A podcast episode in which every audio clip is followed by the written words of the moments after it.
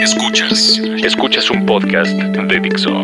Escuchas Bahía de Productores con Fernando Benavides y Carlos Ruiz. Por Dixo, la productora de podcast más importante en habla hispana. Bienvenidos a Bahía de Productores en Dixo, en Dixo.com y te mando ahí, ahí a tu asiento un gran abrazo, mi querido hermano Carlos Ruiz. ¿Cómo estás? Mi querido Luis Fernando, pues, pues todavía un poco asustado, man. Ya, ya, ya compraste una panadería para, para echarme unos bolillos para el susto. ¿Tú cómo estás? Oye, sí, oye, esperemos que todos los que escuchan Bahía de Productores no les haya ido este pues mal en realidad, porque con estas cosas del, del temblor sí Sí, nuestra solidaridad con todos ellos. Y creo que cada quien por su lado estuvo haciendo lo, pues, lo que le correspondía, mano, ¿no? Sí, sí, eso, eso que ni qué. Este es, el pueblo mexicano tendrá muchos defectos, pero si, si tiene una, una virtud que es tan grande es que ante, ante estas cosas, ante estas tragedias, somos, somos muy solidarios, mano. Y eso, eso es digno de un pueblo, de un pueblo que vale mucho, mano, ¿no? Así es, mano, así es. Pero mandando nuestros mejores saludos y, ofreciéndonos a, cualquier ayuda que podamos dar, eh, regresamos a, las, eh, a lo normal de, este programa, que es analizar discos, mano. Así es. Y, fíjate que este, este disco tú ayer lo pusiste sobre la mesa porque íbamos a hacer otro. Pues por, las noticias este, de, última hora que tuvimos ayer, man. ¿No? Fíjate que ayer en la, en la mañana, por ahí de mediodía, eh, nos reciben las noticias con que falleció Tom Petty y luego se, se hace ahí una información como complicada de que no estaba muerto, de que estaba luchando todavía por, por sobrevivir. Y finalmente, pues ya, este eh, la, mm, la, noticia se confirma en la noche. Eh, no puede em, librarla el gran Tom Petty, músico y eh, vocal, guitarro icónico de Estados Unidos, mano. Sí, sí, uno, uno de los de los gringos que realmente valen la pena, ¿no? De los, de los pocos gringos que valen la pena y, joven, ¿eh? Tenía 66 años. 66 años. O sea, todavía, le, quedaba mucha cuerda, ¿no? Y una persona siempre muy activa, creo que muy respetada dentro de, Estados Unidos. Eh, siempre hay eh, un, personaje, ¿sabes? Con mucha energía, mano. Sí, una vibra súper chida, ¿no? No como su Exacto. Su, contraparte, el tal Dylan este, que a mí me queda regordo, man. Pero bueno. A mí no, yo soy defensor de Dylan. Sí, yo no, yo no lo aguanto. Pero bueno, eso, es una opinión muy personal que, no viene al caso aquí en este, en este programa. Pero fíjate que está interesante este, este programa que vamos a hacer. Porque este disco ya lo habíamos hecho. Es correcto, lo hicimos cuando estábamos en una estación de radio y este. Y. Eh, no se grabó este programa. Vaya, salió al aire, pero no lo tenemos grabado. Entonces decidimos hacer de nuevo este, este disco, analizarlo y pues vivir una vez más eso que es eh, sentir las grabaciones una vez que se han estudiado pues a fondo, ¿no? Sí, es correcto, ya, ya lo habíamos hecho, pero merece la pena porque no quedó registrado merece la pena volver a hablar de él. En, aquella ocasión, pues también estuvo nuestro querido amigo Salvador Castañeda. Así es. En esta, en esta ocasión, pues no, no, no nos acompaña, pero bueno, vamos a tratar de, hacerle justicia. No es un disco en realidad de Tom Petty eh, como tal. No, sino no, Es, de, es de este supergroup eh, eh, de los ochentas que, que, para mí es uno de los, si no es que el mejor supergroup que ha habido, pues uno de los primeros lugares, ¿no? Justo ahorita platicábamos también de eso y hablamos de Asia, ¿no? En algún momento el primer super, group. Sí, bueno, al final creo que el, al final creo que el primer supergroup que hubo fue Cream, ¿no? ah, este, sí, es, sí, sí, tienes razón. Unas décadas antes, pero bueno, sí, eh, eh, Traveling Wilburys es, es de los primeros junto con Asia también ya, ya en forma, ¿no? Sí, pues eh, ya lo dijiste, hablaremos de, de los Traveling Wilburys. En este caso, el volumen 2, mano, es el que, el que, del que hablaremos. Mal, mal concebido como volumen 1, porque realmente era el volumen 2, porque nunca existió el 1, ¿no? Exactamente, exactamente. Ah, no, mentira. El que no existió fue el 2. Se pasan del, del 1 al 3. Se pasan del 1 al 3 y ahorita vamos a hablar del, del 1. Del 1, exactamente. Ajá. Que es en realidad el, el, para mi gusto, pues el, el, de este par de discos, creo que es mejor este, ¿no? Sí, sí, no, eh, el otro es bastante bueno, pero el que tiene las joyas de la corona es el Traveling Wilburys volumen 1, mano. Exactamente, y en el, en el 3, este, pues ya, ya no está Roy Orbison, ¿no? Porque muere, muere poquito después de que sacan este disco. Sí, sí, sí. una banda que se ve que eh, disfrutó mucho la grabación de este disco. Y empecemos con, con, con el. Se graba en, el, en 1988.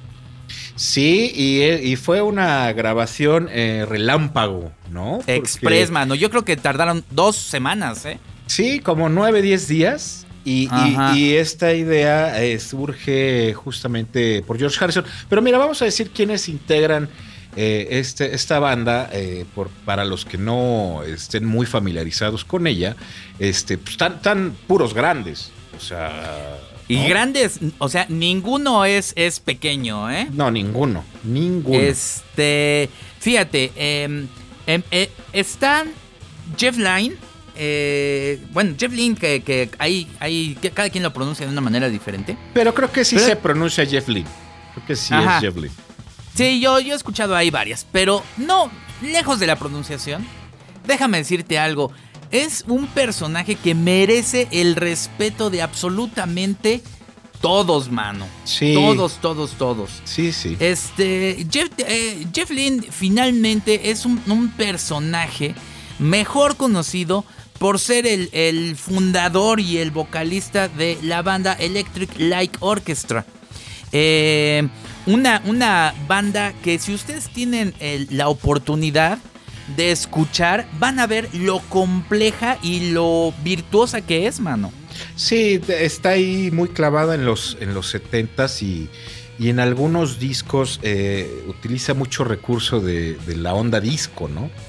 pero, pero con una elegancia y una finura que hay, mamá. Porque aparte de Jeff, Jeff Lynn, también es un productor de, primer nivel, ¿eh? Es, yo creo que es, eh, bueno, no sé qué, hará mejor. La composición que tiene en Electric Light Orchestra eh, me parece que es de llamar la atención. Mezcla cualquier cantidad de géneros. Es un guitarrista bastante eh, ducho, pero sobre todo tiene una claridad para, para poner eh, diferentes eh, capas en el sonido que ahí te encargo, ¿eh? Sí, sí, eh, hacía cosas muy complejas, sobre, todo, sobre todo esto que mencionas con hilo. Hacía, hacía, capas y capas y capas. O sea, ya es, es de verdad un productor de estos fuera de serie con, con, una visión, yo creo que hasta adelantada a su, a su época. Es, para mí es uno de los, de los productores más respetables que a la fecha existen. ¿eh? Yo también. Eh, para aquellos que no eh, ubiquen otra, ese trabajo, porque en efecto es muy de los 70 su trabajo con Electric Light Orchestra, eh, fue el productor que salvó la grabación de John Lennon en aquella, en aquella recopilación de los Beatles eh, que se llamaba el Anthology y que hubo dos canciones que, sacaron inéditas, el Free as a Bird. Exacto. Eh, era una canción que tenía la, habían encontrado un cassette con, con la voz de John Lennon hecha pedazos y él fue el que restauró toda esa, esa este, grabación y la llevó a, hacer una canción completamente entendible. Sí, bueno, ahí con, con muchos trucos de producción que no eran eh, no eran de alta tecnología cuando salió ese disco. Ese disco salió hace, ¿qué? ¿20 años más o menos? 20 años, yo creo que hasta un poquito más si me apuras, ¿eh? Sí, más o menos, yo creo que tiene más. Ahorita buscamos la fecha, pero eh, con los recursos de, tecnológicos que había en ese, en ese entonces fue todo un logro, ¿eh? Sí, tienes, tienes, tienes razón, porque no, no había realmente Pro Tools Se hizo en el 95 el, el, este, este disco, fíjate. No, pues ya. Este, hace 22 años, mano. Exacto, exacto. Digo, ya, ya existía la grabación digital, pero, pero no, teníamos, no teníamos los recursos que hay ahora para limpiar audios, por ejemplo, para restaurar este, eh, voces y sobre todo si estaban en un cassette estas grabaciones, hijo, ahí te encargo la calidad, ¿no? Y, Jeff Lynne pues, sí se tomó su, su, su tiempito para, para hacer todo este proyecto que fue que fue un logro, repito, ¿no? Fue un, fue un logro brutal, la verdad. Pero bueno, en fin, el, habría que, habríamos de, decir que en efecto, este, el, el, sí, eh, estoy ahorita checando rápidamente la producción del Free a Bird y los productores, este, déjame decirte que ni siquiera está aquí en esta producción, este eh, Josh Martin, ¿eh? En, esta. La producción es de los cuatro Beatles y Jeff Lynne. Sí, y justo ahí ya. Eh, eh, pues tenían mucha, mucha relación. Jeff Lynne trabajó con, creo que con todos los, los Beatles, ¿no? Desde George Harrison, que bueno, fueron muy grandes amigos. Este, pero pues también hizo cosas de, de Lennon y creo que hasta de McCartney. Sí, sí, sí, sí. Bueno, eh, y fíjate, nada más estamos hablando de uno. Otro de ellos es aquel que no te cae muy bien, llamado Bob Dylan, que a mí me parece que con el tiempo he ido aumentando mi simpatía por él. no solamente es un... Creo que hay que verlo como un gran letrista, más que como un músico eh, dotado, ¿no? Pues mira, eh, tendríamos que hacer un programa, creo yo, dedicado a Bob Dylan, porque sí es un personaje que hizo mucho por el rock aunque él, eh, eh, bueno, en, la mayoría de su trayectoria, pues fue folk, ¿no? Y esta, esta onda así, ¿no? Este, pero en realidad hizo mucho por el rock, muy criticado cuando, cuando dejó la guitarra acústica y agarró la, guitarra eléctrica. ¿no? O sea, ese, tipo de cosas le dieron un, un, impulso al rock muy fuerte en Estados Unidos, ¿no? Yo, yo lo respeto mucho, pero a mí su voz me molesta, me molesta demasiado, no la aguanto mucho. Pero como tú mm. dices, sí es un, es un poeta de, hueso colorado. O sea, sí, sí, sus letras sí son una cosa, bueno, eh, aparte, ¿no? Que, no me guste la música, pues bueno, ya, ya es, otro, es otro tema, ¿no? Bueno, a ti te, te eh, molesta su voz a ti y al resto del mundo, déjame decirte, ¿eh? Sí. O sea, siempre fue muy criticado por su forma desentonada de, de cantar y de haber tenido el valor de hacerlo este, ahí sobre el escenario. Y me parece que inclusive ahí a los mismos Beatles en su momento les molestaba el que haya existido un tipo tan desafinado y fachoso en el sentido musical para cantar. Pero al mismo tiempo, eh, Bob Dylan cambió el mundo del rock al poner eh, letras eh, profundas, digamos, en un, en un medio que hacía canciones muy pop, aunque fueran rock, ¿no? Sí, sobre todo por su origen. Bueno, pues es, un judío, viene de una familia judía y, creo que de, granjeros, ¿no? O sea, sus orígenes pues son, son así. Y, la verdad es que sí tiene una visión del mundo muy, pues muy particular. muy particular, ¿no? O sea, sí, sí es un tipo muy sensible, pero sí, sí la voz, híjole, eh, deja mucho que desear, man. Sí, y nunca, y creo que fue también, lo usó a su favor algo que tenía en contra, ¿no? Sí, claro. o sea, a, Dylan no lo amas o lo odias, no hay de otra, no hay un punto intermedio, ¿no? Sí, sí, sí. Y bueno, em, otro, otro más que está por ahí, pues es el mismísimo Tom Petty, que se le conoce como Tom Petty y su banda eh, The Heartbreakers, mano. Sí, pero fíjate que ya, creo que este año, en, eh, justo en 1988 que sale este volumen uno de los Traveling Wilburys, estaba, eh, creo que también, o, terminando o ya había salido su primer disco solista, o sea, ya sin los Heartbreakers, ¿no? Así es, así es, ya, ya era, ya desde hace tiempo la verdad es que Tom Petty se le conocía más por, por Tom Petty que por, por su banda, pero finalmente es un, un gran personaje, muy querido como ya habíamos hablado. Otro de los personajes de los Traveling Wilburys este, es Roy Orbison, mano. Hijo, ese es mi favorito, creo. en este disco. En este disco. Pero fíjate que estamos hablando de, de. Yo creo que hasta tres generaciones, ¿eh? Sí, sí. tres generaciones de músicos, eh, que bueno, Roy Orbison, que era el más grande, y luego están eh, Harrison y, Line, que creo que son más o menos de la misma edad, y el más chavito era Petty. Tom Petty, ajá, sí, sí, sí. Tenía, cuando hizo este disco, creo que tenía por ahí de los 38, 37 años, y George Harrison ya estaba en sus 40 avanzados, ¿eh? Eh, cómo no, cómo no. Y, este Roy Orbison, pues la verdad es que eh, nada más comienza su carrera en el 57, ¿eh?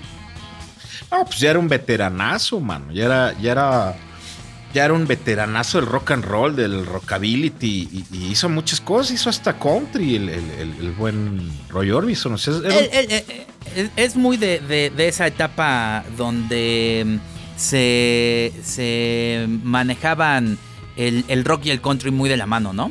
Sí, pues justo ahí en, esa onda y, el rockabilly y todas estas zonas de los 50 eh, cuando, cuando el rock pues, no, no, no, estaba definido aún, ¿no? Entonces él, él, es un gran eh, pionero de, esto y, lo llevó a su máximo hasta, bueno, hasta cantando pop, pues es un tipo que tenía una una, tesitura. Una amplia gama de, estilos y, lo, y lo, fue, lo fue refinando con el tiempo. Y es uno de los grandes ídolos de Estados Unidos también, ¿no? Roy Orbison. Sí, como no. muy de la onda de Johnny Cash para aquellos que no, no lo ubiquen. Y su mayor éxito yo creo que ha sido este Perry Woman, mano. La canción de, de aquella película de Julia Roberts. Sí, exacto. Para los que lo, ubiquen un poquito, e, esa canción es de Roy Orbison y yo creo que sí es de las más famosas que tuvo, ¿no? Sí, cómo no. Y eh, otros más, de, o sea, vean nada más todo lo que hemos mencionado y vamos, este, en, todavía falta un, miembro más, mano. De, y, ese también es tu favorito, mano. Pues sí, es justamente mi, mi virus favorito, siempre lo he dicho.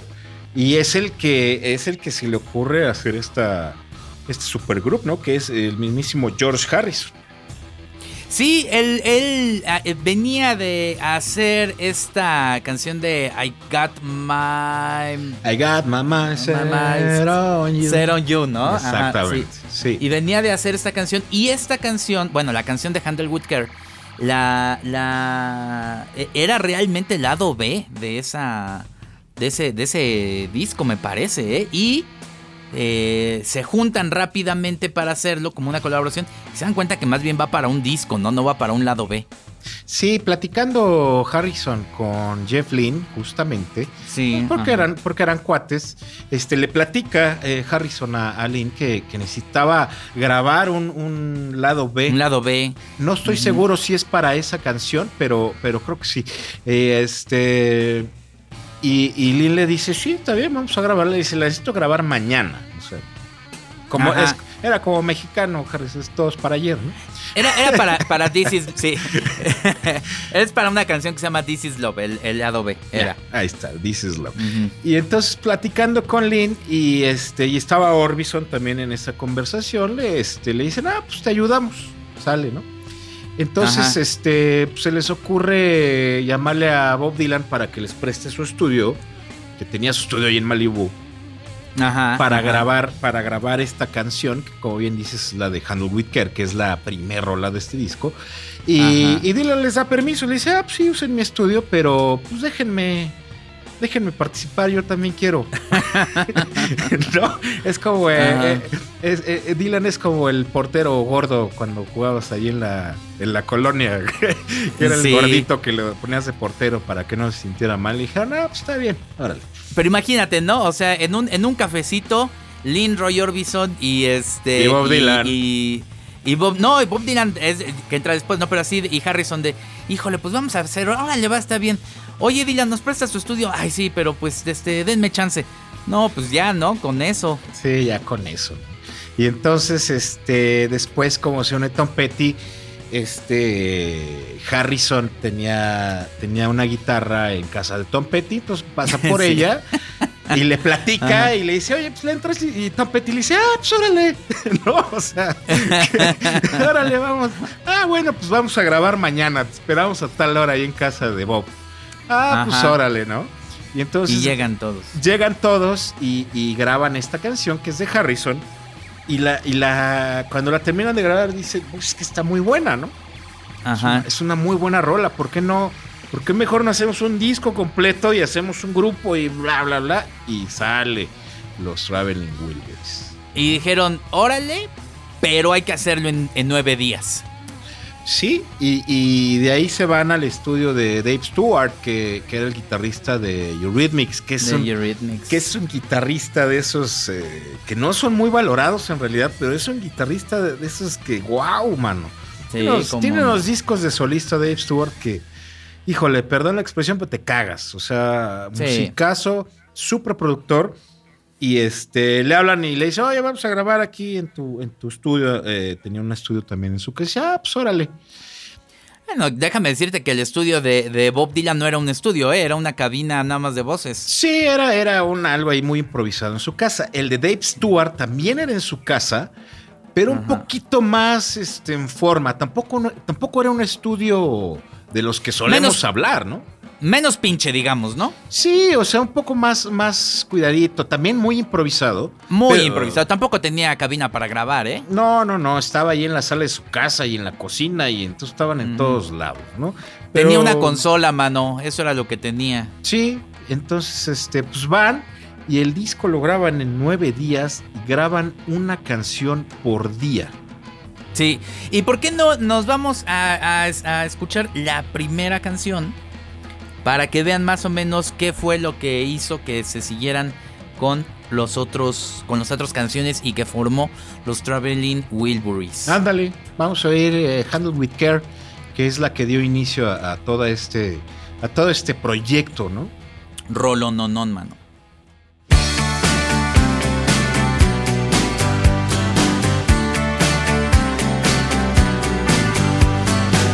Being beat up and battered around.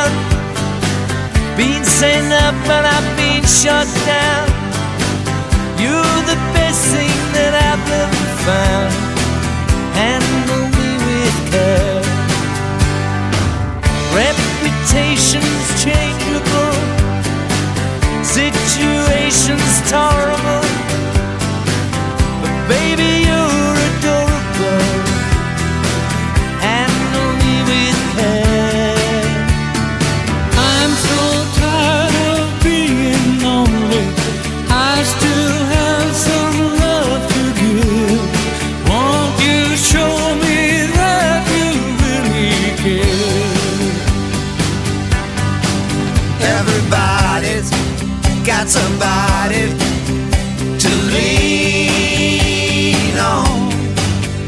your body next to mine and dream on. I've been fobbed up and I've been fooled. I've been robbed and ridiculed in daycare centers and night schools. Handle me with care.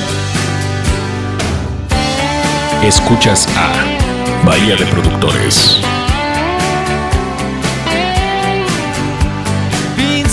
In airports, terrorized, sent to meetings, hypnotized, overexposed, commercialized. Handle me with care.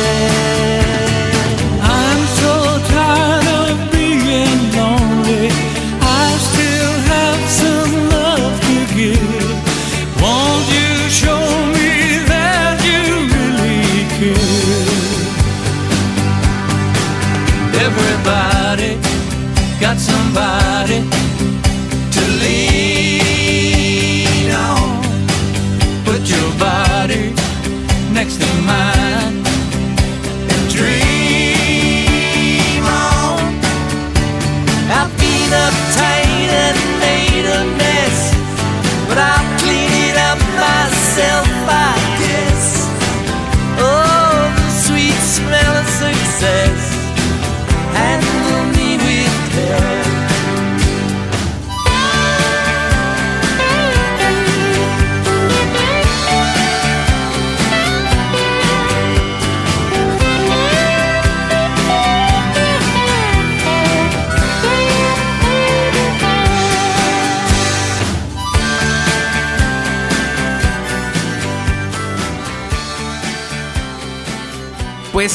vaya rolón, mano, ¿qué es esta? Sí, es un rolón, es un rolón. Y pues ahí ya te das cuenta de el por qué eh, Harrison decidió hacer un proyecto en forma y sacar un disco completo, ¿no? Eh, Fíjate que eh, de todas las superbandas, sí es mi favorita esta, ¿eh? Sí, sí, sí, sí, seguro. Sin, sin lío alguno, ¿eh? Sin lío. Sin lío alguno. Y aquí ya nos, nos adentramos realmente a, a lo que, a lo que eh, significó hacer el disco, porque en el bloque pasado hablamos de cómo lograron formar la banda, pero aquí ya dicen, órale, vamos a hacerlo. Pero con el, el que lo hayan dicho en serio, para ellos fue nada más haber apartado nueve días de su agenda, ¿eh? Sí, porque todos ya. Todos ya eran grandes, grandes este, estrellas de, de la música y, y seguro andaban metidos en todos lados, ¿no? Sí, no, y, y- y déjame decirte que este eh, el, el que hayan dicho, órale, hacemos una banda y un, y un disco, no fue vamos a ponernos a componer en serio y vamos a buscar un, un este, estudio serio ni nada. Lo único que agarraron fue seguirse con el vuelito y continuar componiendo. Y como bien decías tú la vez pasada, en el bloque pasado, compusieron una canción por día. Sí, mira, y es, y es muy curioso porque en- en los créditos de autoría eh, no aparece ah, individualmente. O sea, cada canción es de alguien, ¿no? O sea, cada canción la compuso eh, principalmente alguien. Esto, Ajá. esto lo dejaron de lado y los créditos de composición eh, lo pusieron que eran los Traveling Wilburys. O sea, que todos, que todos habían compuesto todo, aunque esto no es necesariamente cierto. Este, hay un, hay, eh, en, en todas las canciones hay un compositor principal y si, le, y si son muy fans de todas estas personas que, que, que, que forman los Traveling Wilburys y los conocen un poquito, se van a dar cuenta de quién es cada canción porque sí es muy Sí. reconocible, ¿no? Ujú. Sí. Pero, pero como bien dices, la, la- la vibra del disco es así, es todo en buena onda, todo cordial, aquí no hay estrellismos, no hay, no hay divismo, o sea, en realidad se siente un ambiente muy, muy cordial y muy de, de ah, pues vamos a echar desmadre, ¿no? O sea, en Y realidad- sabes qué? Que yo creo que cuando eres tan grande y te juntas con tan grandes personas, ya no, ya no hay a quien seguir, sino que todos ya se relajan un poco, ¿no? O sea, ya no lleva a alguien la batuta porque todos son magníficos y todos agarran al hilo la, la idea. Y eso fue lo que pasó. Llegaban con una idea, se ponían ahí a rasgarle a la, a la guitarra y órale, a darle. Sí, y fíjate que hay, hay un documental justamente de, de cuando grabaron este disco ahí en la casa de Dave Stewart. Este, y sí, re- en realidad se ve un ambiente muy, muy en buena onda. O sea, todos se están divirtiendo, esa es la verdad, ¿no? Muy relajado. Muy, muy relajado. Y, y la verdad es que se escucha. Se escucha, aunque no se grabó en un disco, en un estudio de estos súper que nos encantan a, a nosotros. eh, eh, El disco suena increíblemente bien, ¿no? Sí, cómo no. Oye, déjame decirte que este las, las aportaciones de cada uno eh, empiezan a ser eh, muy interesantes y ellos forman también un concepto muy curioso, ¿no? Un- una banda, ellos eh, dentro de los Traveling Wilburys no son este George Harrison ni Bob Dylan ni nada, ¿no? Son los hermanos Wilbury realmente. Sí, se ponen a, este, nombres, nombres ficticios. Eh, ningún, en ningún lado del disco eh, aparecen sus nombres reales, ¿no? Y esto, y esto fue un juego que hizo Harrison, ¿no? Que él, que él también ya había hecho muchas de esas cosas desde el Sgt. Peppers, ¿no? Ya, ya habían Sí. jugado con, estas, con estos personajes ficticios, ¿no? Y, y fue una idea de él y, y- y, pues le resultó pues, también chistoso, ¿no? Hacerlo. Sí, y la verdad todos, todos se ven así. Aunque déjame decirte que todos reconocen que se sentían dentro de la banda de, de George Harrison, ¿eh? Claro, porque eh, eh, aunque no parezca, siempre debe haber un, un- un líder. Un líder, ajá. Y todos a- a- eh, eh, eh, proponían y aportaban y el disco fluyó en nueve días. Imagínense nada más componer un disco de esta, de esta calidad en, en nueve días. Pero sí todos se, se decían, mira, George Harrison es, es el, el que va adelante. Sí, claro, con todo, con todo el respeto. Y ya cuando estás en esos niveles de, de, de, músico, pues ya, ya sabes, ¿no? O sea, ya, ya no es necesario sobresalir o querer sobresalir, porque ya todos eran superestrellas, ¿no? No, no, era, no era la onda de... Aunque, aunque te voy a decir que Bob Dylan lo hizo después, con el volumen 2, que es el 3. Bob, Dylan, Bob Dylan ya se apropió de los derechos y hizo ahí una serie de cosas que, híjole, mano, dejan mucho que desear, ¿no? Ajá, ajá. Ah, y, es ahí diferente. Yo creo que lo que vale la pena, bueno, el, volumen 3 también es muy bueno, la verdad. O sea, eh, se extraña mucho la voz de Roy Orbison. Sí. Pero, eh, pero es un muy buen disco también el, volumen 3. Claro que todos los elementos están en el, en el 1 y, es el que vale la pena.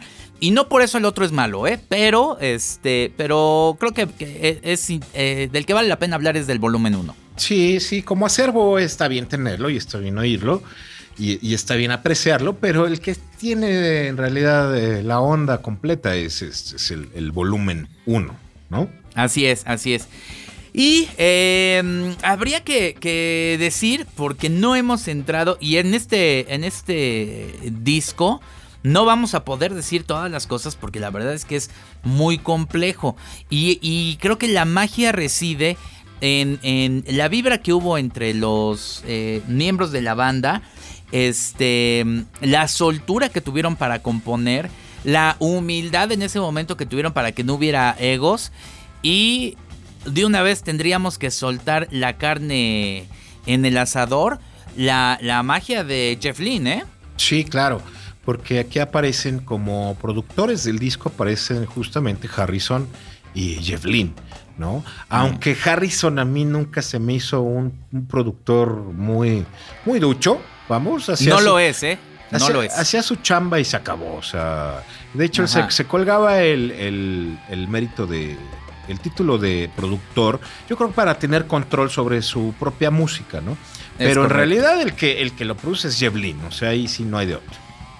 Y déjame decirte que de unas, para, para todos ustedes que han escuchado Bahía de Productores y que saben todo lo que se requiere para lograr un gran disco, pues se requiere controlar demasiados elementos y lo hemos dicho muchas veces cuando hemos hablado de estudios de producción, cuando hemos hablado del Sound City, cuando hemos hablado de estos este, castillos eh, sonorizados, cuando hemos hablado de bóvedas de reverberación y demás cosas todo lo que se requiere para hacer un, un, buen disco y para grabar bien los elementos. Y ninguno de estos elementos existió en la grabación original de los Traveling Wilburys. Lo grabaron en una cocina o en una sala ahí, todos rodeados. Sí, pusieron ahí unas sábanas y unas cobijas para, para matar este, un poquito la reverberación. Y, hay, muchas escenas de este documental en donde se ven los, los cinco cantando al mismo tiempo en un micrófono.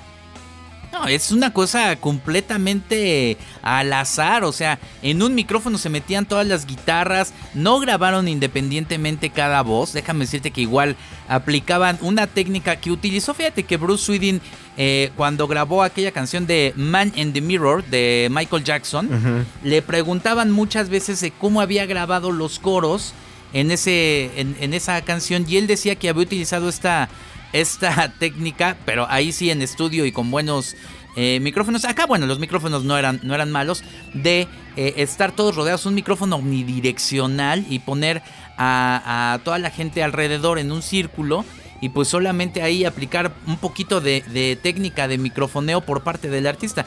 Un poco así, pero en, en, en al aventón grabaron los Traveling Wilburys. Sí, es que fíjate que eh, grabar así eh, eh, te, da, te da un, ¿cómo te diré? Eh, cuando grabas tú con, todos juntos, te, da, te da otra vibra, te da otra sensación, te da, te da, te da la, sensación de que estás tocando en vivo, de que estás grabando algo en vivo, que, no pasa cuando grabas todo individualmente, ¿no? La, la vibra es, es muy distinta. Ahora, ¿cuál es la desventaja? Pues justamente que pierdes control sobre cada cada cosa que grabas, ¿no? Pero la vibra es infinitamente mayor y mejor, ¿no? Sí, totalmente de acuerdo. Pero e, este control que tuvieron en los Traveling Wilburys no existió. O sea, era de plano un, un, una anarquía, mano, de grabación. Sí, pero pues es que como, ya dijimos, pues estaban echando desmadre, ¿no? O sea, yo creo que en su momento nadie se lo tomó en serio. Nadie. Y yo creo que ahí, por eso la, gran estrella es de Jeff Lee, ¿no? O sea, el haber agarrado una grabación que, que realmente tenía tan, tan poca. Eh, tan poco valor eh, este, técnico y haber hecho ese disco es brutal. Sí, pero te voy a decir que, que el mérito no es nada más de Jeff Lynne, porque hubo un par de ingenieros de grabación por lo menos un ya par. después. Que, Yo creo que, hay como cuatro, ¿eh? Sí, son como cuatro, aparecen en créditos cuatro, pero por lo menos dos son grandes, grandes ingenieros de, grabación, ¿eh? Y también, también tuvieron mucho que ver con eso, ¿no? Sí, estoy de acuerdo. Uno, uno de esos ingenieros es Bill uh, Bottrell, mano. Exactamente, exactamente. Bill Bottrell que, que trabajó mucho con, con Jeff Lynne, justamente trabajó en casi todos los discos de, de ELO de, Electric Light Orchestra. Y, ya se conocían mucho, ¿no? También eh, la, mancuerna de Lynn con, con Botrell era, era muy, muy apretada, ¿no? Pero fíjate, el, lo, que, lo que hablábamos, y fíjate que es interesante, mano.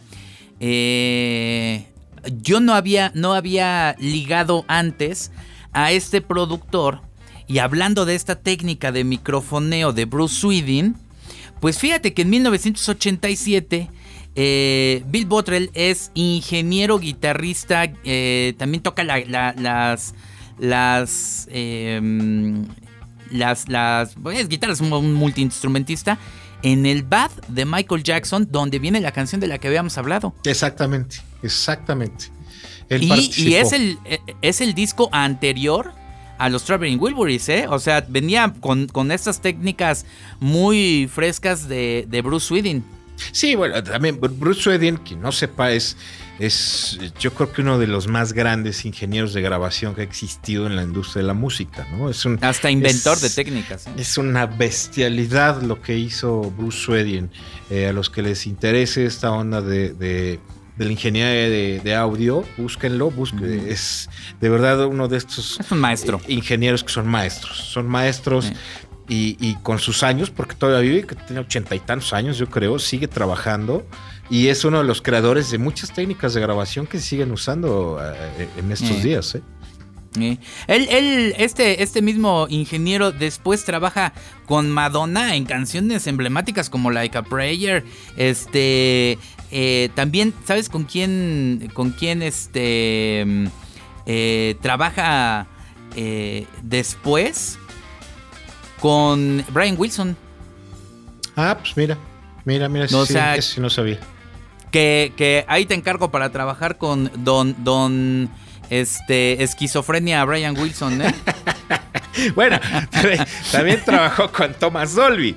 Que, Thomas Dolby también es uno de esos este, psicópatas del audio que, que, híjole, un tipo verdaderamente complicado y difícil, ¿no? Thomas Dolby es uno de estos tipos obsesivos con el sonido que, que deberíamos hacer un disco de él porque también es de estos genios locos. ¿Qué es lo que es? Es un genio loco este, que está obsesionado con, con, el sonido y con su con, todo lo que manipula el audio, ¿no? Eh, eh. Y pues sí, eh, para trabajar con esta gente, pues Bill Bottrell debe, debe tener un estómago muy grande, mano, porque híjole. ¿No?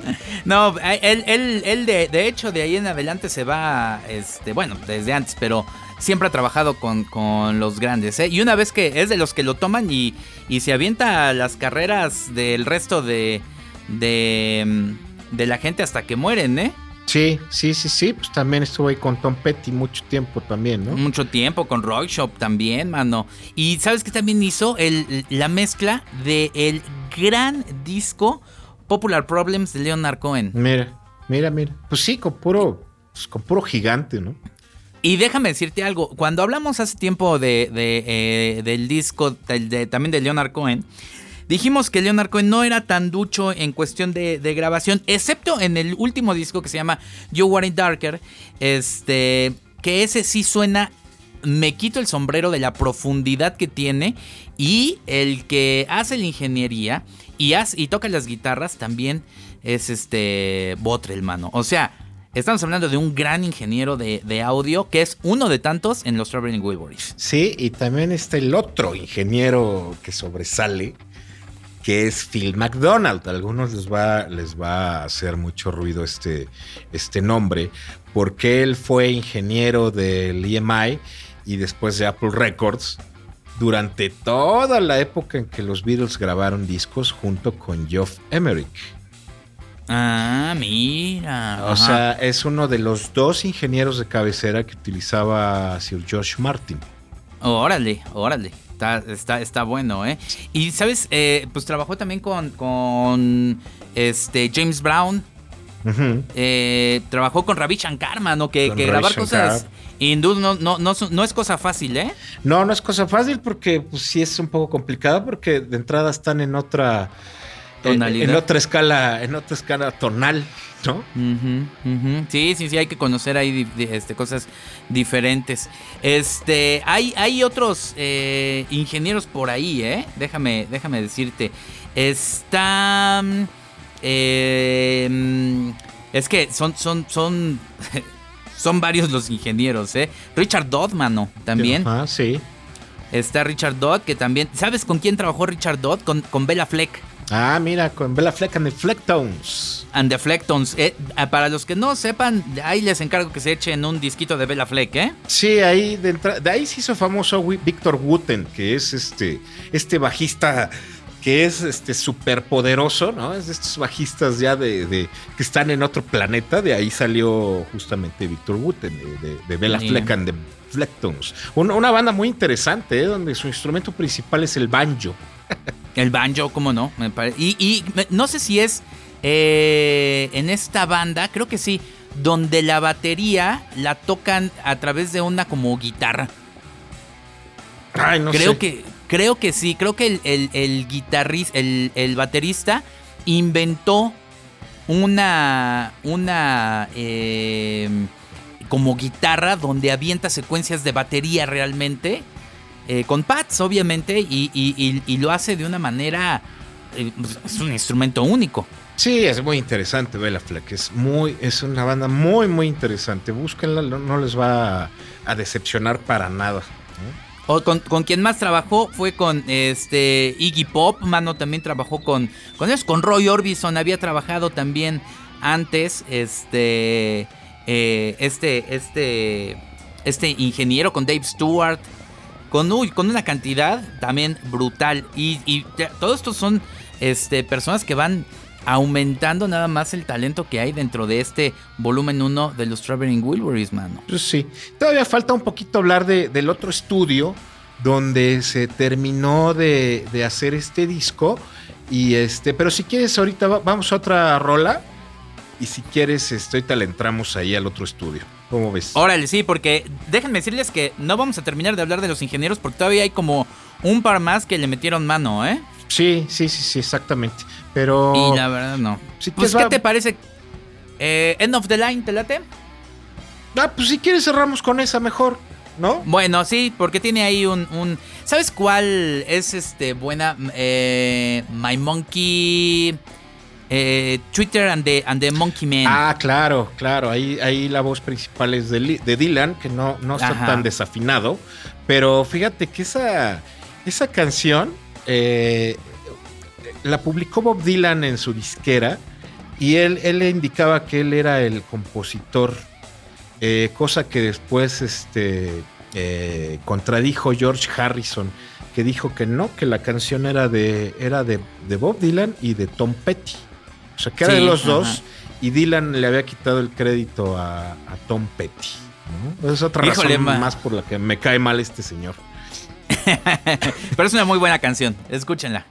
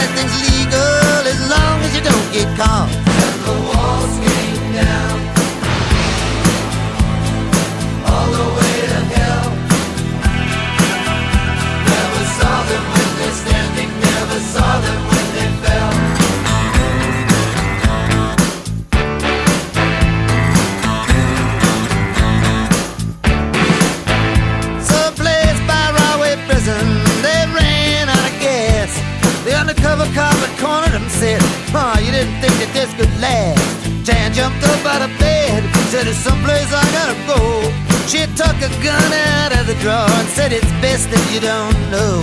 The undercover cop was found face down in a field. The monkey man was on the river bridge using Tweeter as a shield. Jan said to the monkey man, I'm not fooled by Tweeter's curl. I knew him long before he ever became a Jersey girl.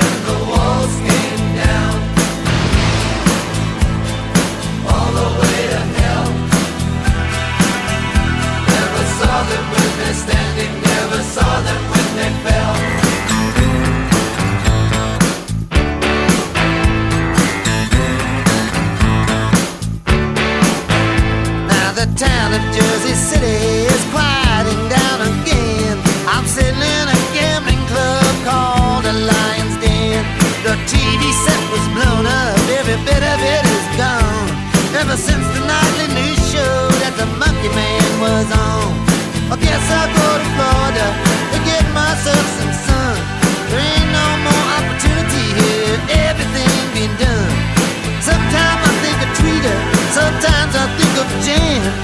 Sometimes I don't think about nothing but the monkey man.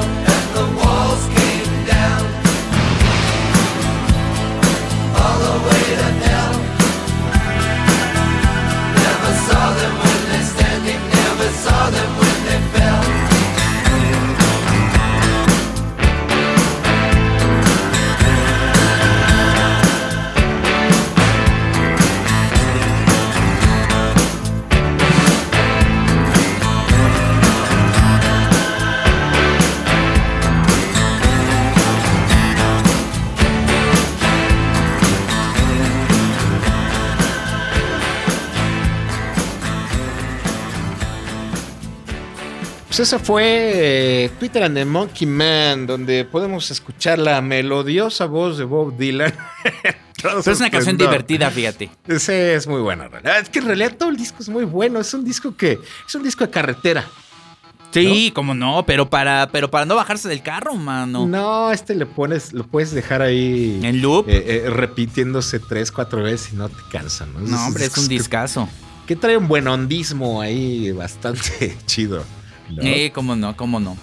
Pues fíjense que después de ahí, eh, después de grabar de forma bastante anárquica, Jeff Lynne agarra las cintas y dice: me voy a arreglar este despapallín que tienen ustedes. Mucho jajaja.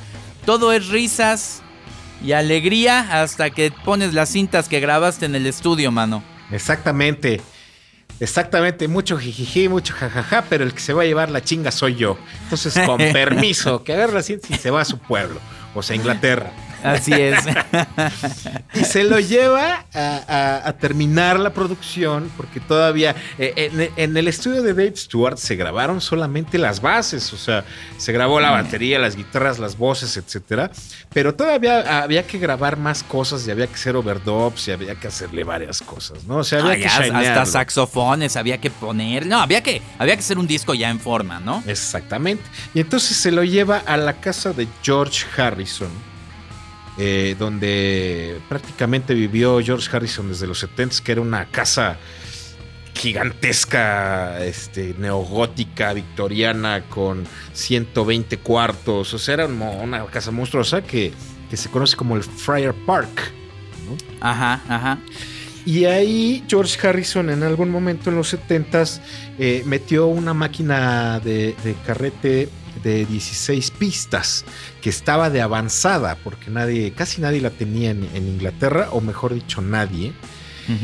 Y él improvisa un estudio ahí en esta casa en Friar Park y después ya de, eh, por ahí de 1975 por ahí, este, lo hace un estudio ya en forma, un poquito más, más desarrollado.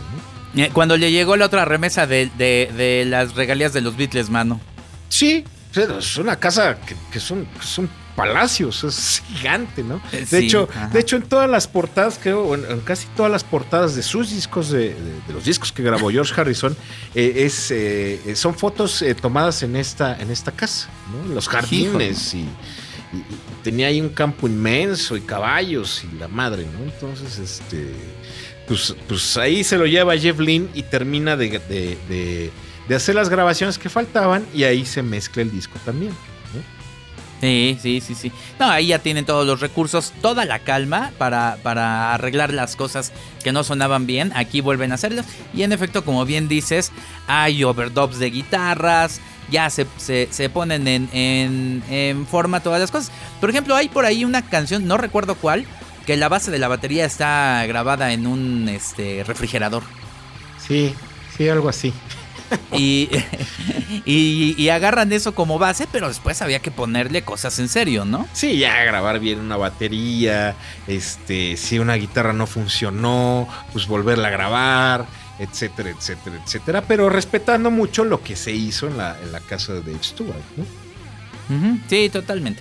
Y ahí es donde ya empiezan a hacer las cosas en serio y donde eh, se toman el, el tiempo y empiezan a hacer maravillas. Inclusive sí, me parece que Tom Petty también los visita ya para después grabar este coros también de su misma voz. O sea, todos se, prestan eh, para, para, hacerlo y el, el, resultado de una grabación de cocina termina siendo un disco que tiene un sonido muy bueno. No vamos a decir obviamente que tiene el sonido más magnífico porque en este sentido lo que, lo que hay que ver aquí es este es la vibra y cómo y cómo fluyó el, la banda, ¿no?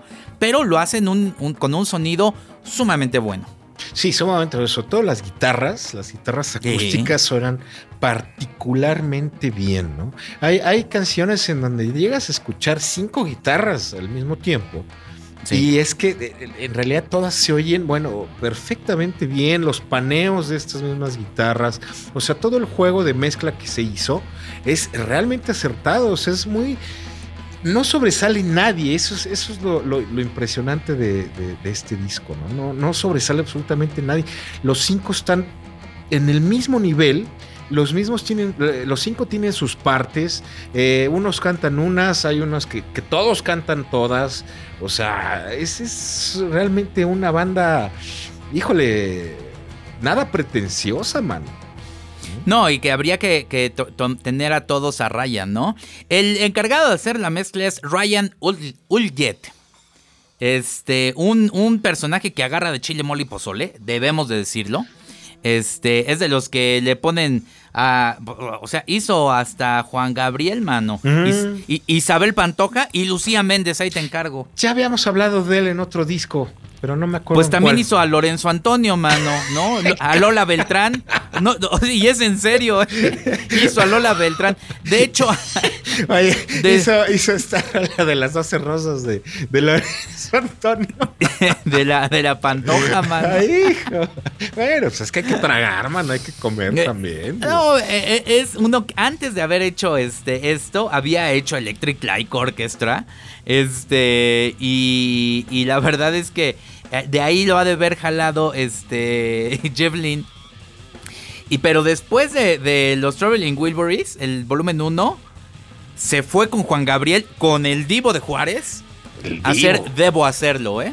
Bueno, si Vini Colaiuta grabó el un disco de Linda, mano. De Linda, híjole, mano. que sí, este sí. cuate no se vaya con el divo de Juárez, bueno, pues oye. Bueno, déjame decirte que este cuate hizo hasta el, el Shusha 8, ¿eh? Mira, de. Shusha. Bueno, eso hasta yo lo hubiera hecho, ¿eh? Porque Ah, está de muy buenos bigotes esa, esa, esa brasileña, ¿eh? Pero para, para aquellos que el, el- el frente a frente de Rocío Durcal y Juan Gabriel también lo hizo él, ¿eh? Pero fíjate, también hizo Eric Clapton, ¿no? O sea, es de esos personajes que por su, su olfato comercial colocan muy bien los, los elementos en una mezcla. Sí, pues aquí está clarísimo, ¿no? O sea, te estás lidiando con cinco superstars y pues no, no darle prioridad a uno es debe ser un poco ya de, de mucho callo, ¿no? Tener Fíjate que en, alguna, en, en algún momento hemos hablado de Humberto Gatica, este productor tan odiado y tan amado. Sí, claro. Este, y, y que una de las cosas que tiene Humberto Gatica y, eh, fue haber hecho la mezcla para el, el USA for Africa.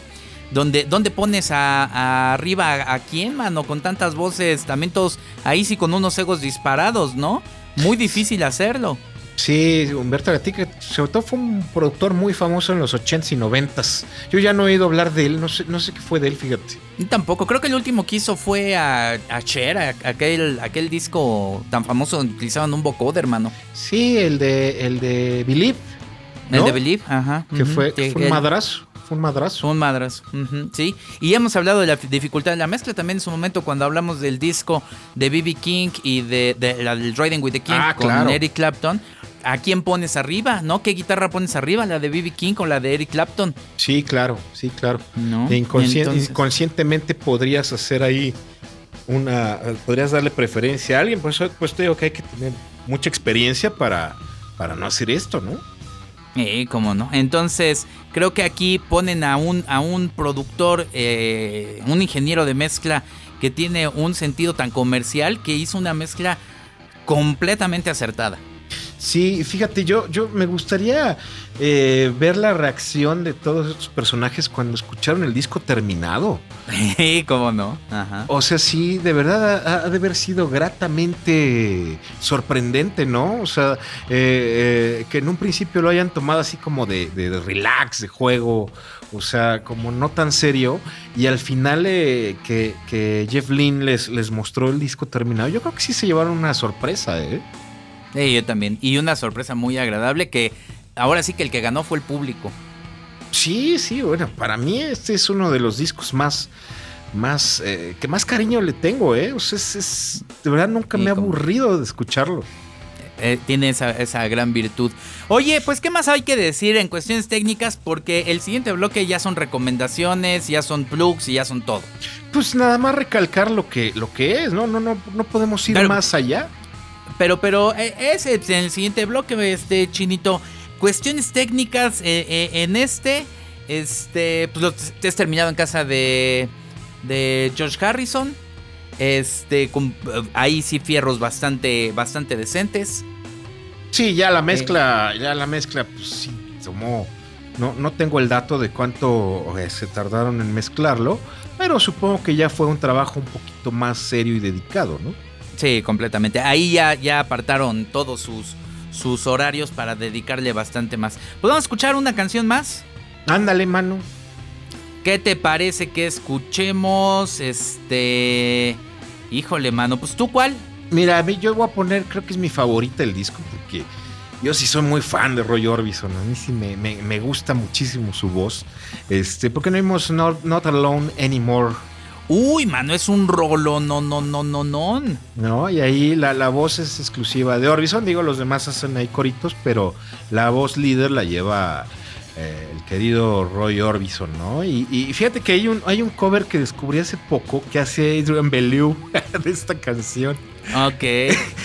Fíjate que una de las cosas que tendríamos que rescatar aquí es que Roy Orbison estaba con su carrera estancada y en, en decadencia.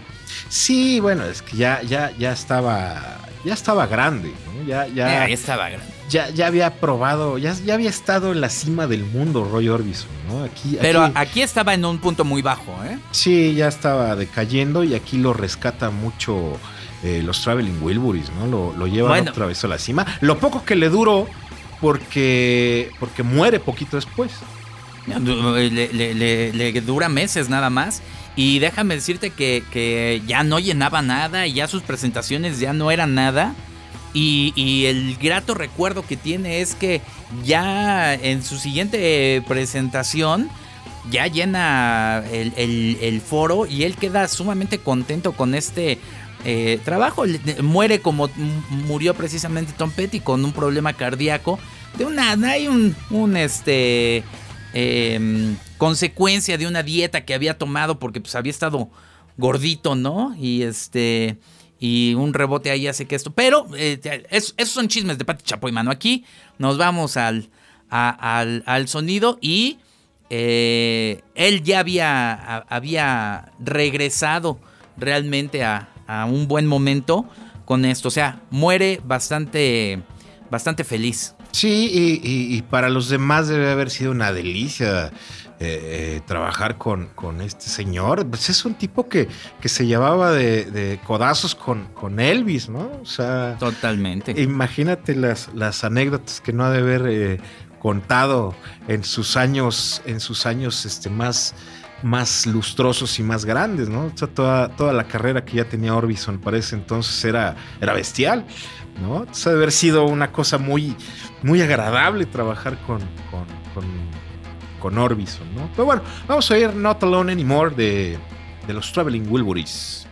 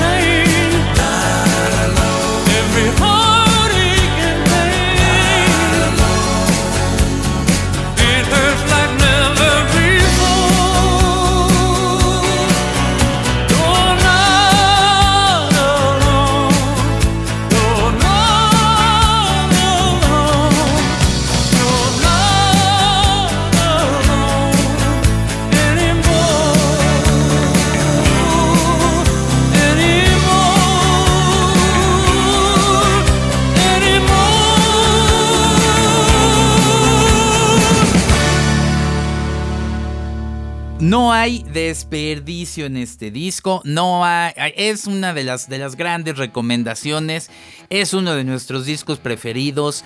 Este, a mí me caen bien todos, eh, a ti no tanto Bob Dylan, pero, pero este, pero es un brutal disco. Sí, es una joya, es una joya entre joyas este disco. Es, de verdad un disco que, que lo tienen que escuchar completo, lo tienen que tener, tienen que ir a comprarlo, no lo, no lo bajen, no lo descarguen.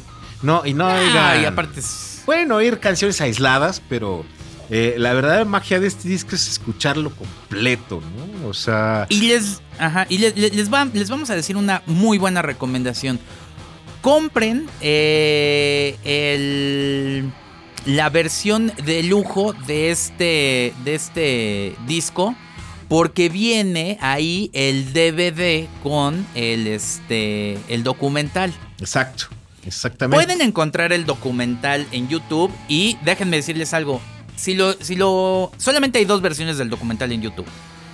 Uno es en español, bueno, no en español, subtitulado y está mal ripeado, entonces está todo friseado todo el tiempo y es un dolor tratar de verlo porque estás viendo como un slide, slideshow de, de fotografías de tan lento que está. Sí, sí, sí. Este, y el otro no está subtitulado. Entonces, compren la, versión este, que tiene el DVD porque vale mucho la pena ver ese proceso y ver a estos cinco personajes este, hacer un, disco.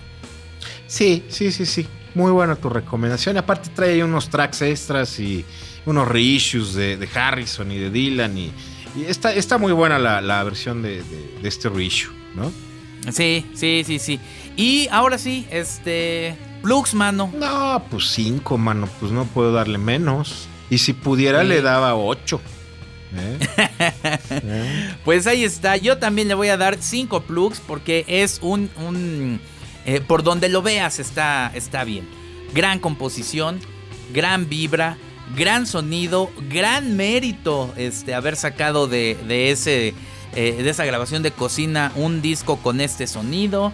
Este, y te queda un muy buen sabor de boca después de escucharlo. Sí, sobre todo que ya, ya tres de ellos ya no están, ya, se, ya, ya murieron. Y los únicos sobrevivientes pues, son Bob Dylan y, Jeff Lynne, ¿no? Ya, ya se fue Harrison. Eh, ayer, ayer partió eh, Tom Petty. Que, bueno, volvimos a hacer este disco que ya, ya lo habíamos pensado eh, ya lo habíamos platicado de volver a, hacerlo porque no, no lo teníamos grabado.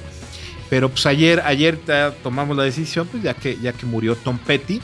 Y bueno, y Orbison, ¿no? También que ya tampoco está. Y pues son de esas cosas que son un legado para la, música, ¿no? Eh, es un disco de verdad que, que es obligado. Es, eh, no, no hay de otra. Cualquiera que se autodenomine eh, eh, fan de la música debe tenerlo y debe apreciarlo y debe, y debe disfrutarlo, porque de eso se trata este disco, de, disfrutarlo, no, no, no meterse en, banalidades de, virtuosismos musicales ni, de cosas así, ¿no? Es un disco que debes escucharlo y ser feliz al escucharlo, ¿no? y cumple su cometido perfectamente bien. Así es, así es.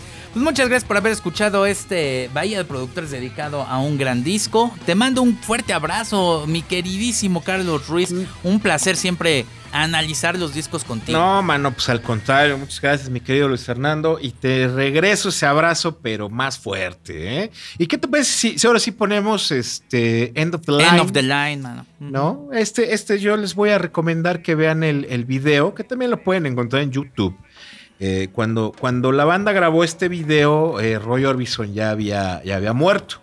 Entonces, este, eh, lo que hicieron los cuatro integrantes restantes es que está, el video en pocas palabras van en, en, el vagón de un tren, van tocando todos, van cantando, y en las partes que canta Roy Orbison o aparece una foto de él o aparece su guitarra en una mecedora, ¿no? Entonces. Sí, muy este, bonito, muy bonito eh, detalle. Es un video, es un video muy bonito. Aparte, pues como que exalta la letra, ¿no? Que es End of the Line y, como que también es como un homenaje al, gran Roy Orbison.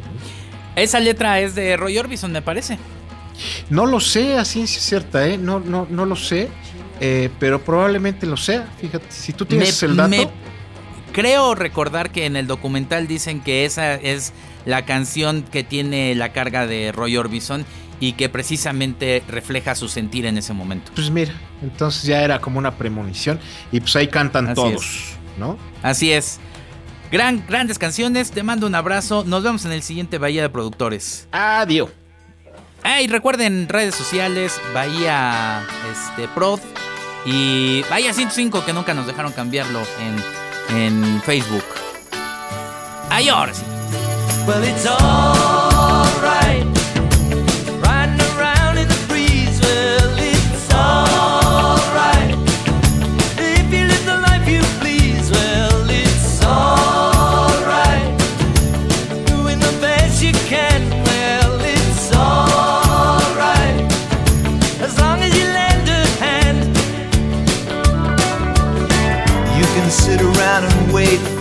For the phone to ring. Waiting for someone to tell you everything. Sit around and wonder what tomorrow will bring.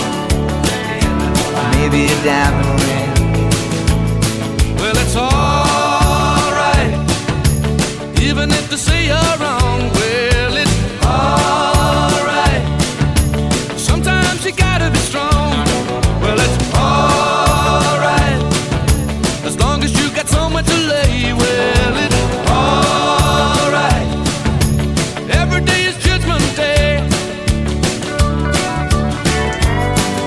somewhere down the road the. You'll think of me and wonder where I am these days. Maybe somewhere down the road when somebody plays. The end of the line. Purple haze. Well, it's all.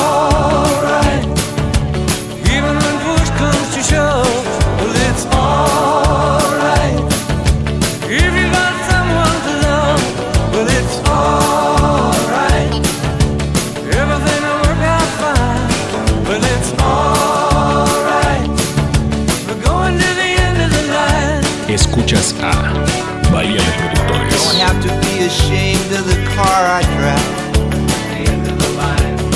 I'm just glad to be here, happy to feel that. And it don't matter if you're by my side. I'm satisfied. Well, it's alright.